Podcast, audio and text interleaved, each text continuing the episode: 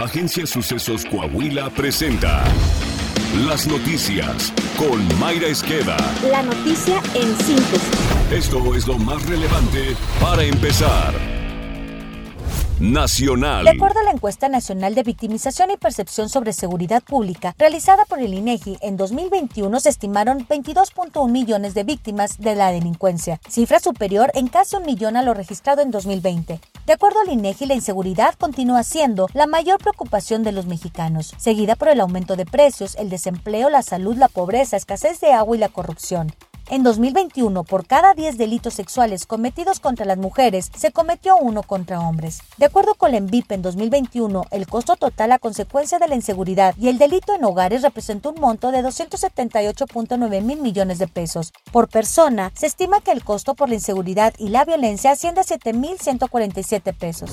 En México, la inflación golpeó con mayor fuerza el bolsillo de las familias en agosto, lo cual refuerza las expectativas de que el Banco de México elevará su tasa de interés de referencia este mes. Los precios crecieron a una tasa anual promedio de 8.67%, lo que significa su mayor nivel desde diciembre del 2000. Los productos que más aumentaron su costo y que repercutieron la inflación fueron la cebolla, la naranja, la papa, la tortilla de maíz y el pan dulce. Este anuncio llega junto con la noticia de que la confianza del consumidor disminuyó en agosto, particularmente la la posibilidad de adquirir bienes durables y semidurables. La Secretaría de Hacienda entregó a la Cámara de Diputados el paquete económico 2023. Aún con el discurso de la pobreza franciscana, el monto propuesto en el proyecto del presupuesto de egresos de la Federación para el siguiente año significa un crecimiento de 11.6% en términos reales comparado con lo aprobado para el presente año. En el documento destaca que el gobierno federal destinará 69.702 millones de pesos en el proyecto del Tren Maya. Con ello, en dos años la t habría gastado 143 mil millones de pesos en dicha obra.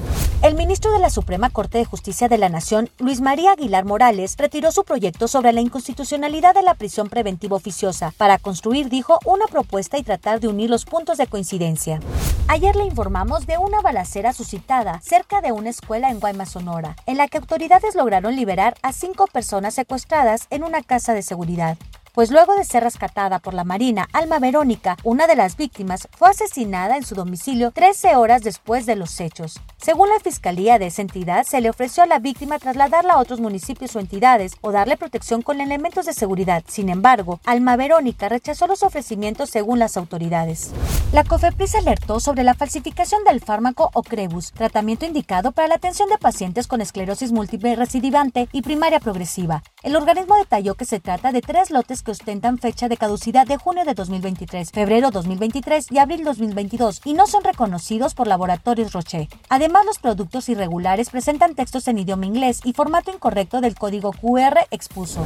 Internacional. La reina Isabel II murió a los 96 años, quien tuvo el reinado más largo de la historia en Gran Bretaña, con 70 años en el trono. El primero en la línea de sucesión es Carlos, el príncipe de Gales e hijo mayor de la reina, que ahora ya se denominó Rey Carlos III. La banda Enanitos Verdes, Marciano Cantero, falleció en Argentina a la edad de 62 años. Según reportaron medios locales, le había sido extirpado un riñón y parte del vaso, y esta semana sufrió grandes complicaciones en el riñón que le quedaba. El 12 de noviembre, Enanitos Verdes se presentaría en el auditorio del Parque Las Maravillas en Saltillo. Coahuila cerca de 400 becas del programa para mujeres preparatoria gratuita, así como una techumbre en el CBT 239, entregó el gobernador Miguel Ángel Riquelme Solís en el municipio de Nava como parte de una gira de trabajo por la región de los cinco manantiales, donde Tapín puso marcha obras de agua potable y recarpeteo por más de 21 millones de pesos. Acompañado por Manolo Jiménez Salinas, secretario de Inclusión y Desarrollo Social, el mandatario estatal resaltó la colaboración de presidentes municipales para mantener el Estado con seguridad y generación de empleo.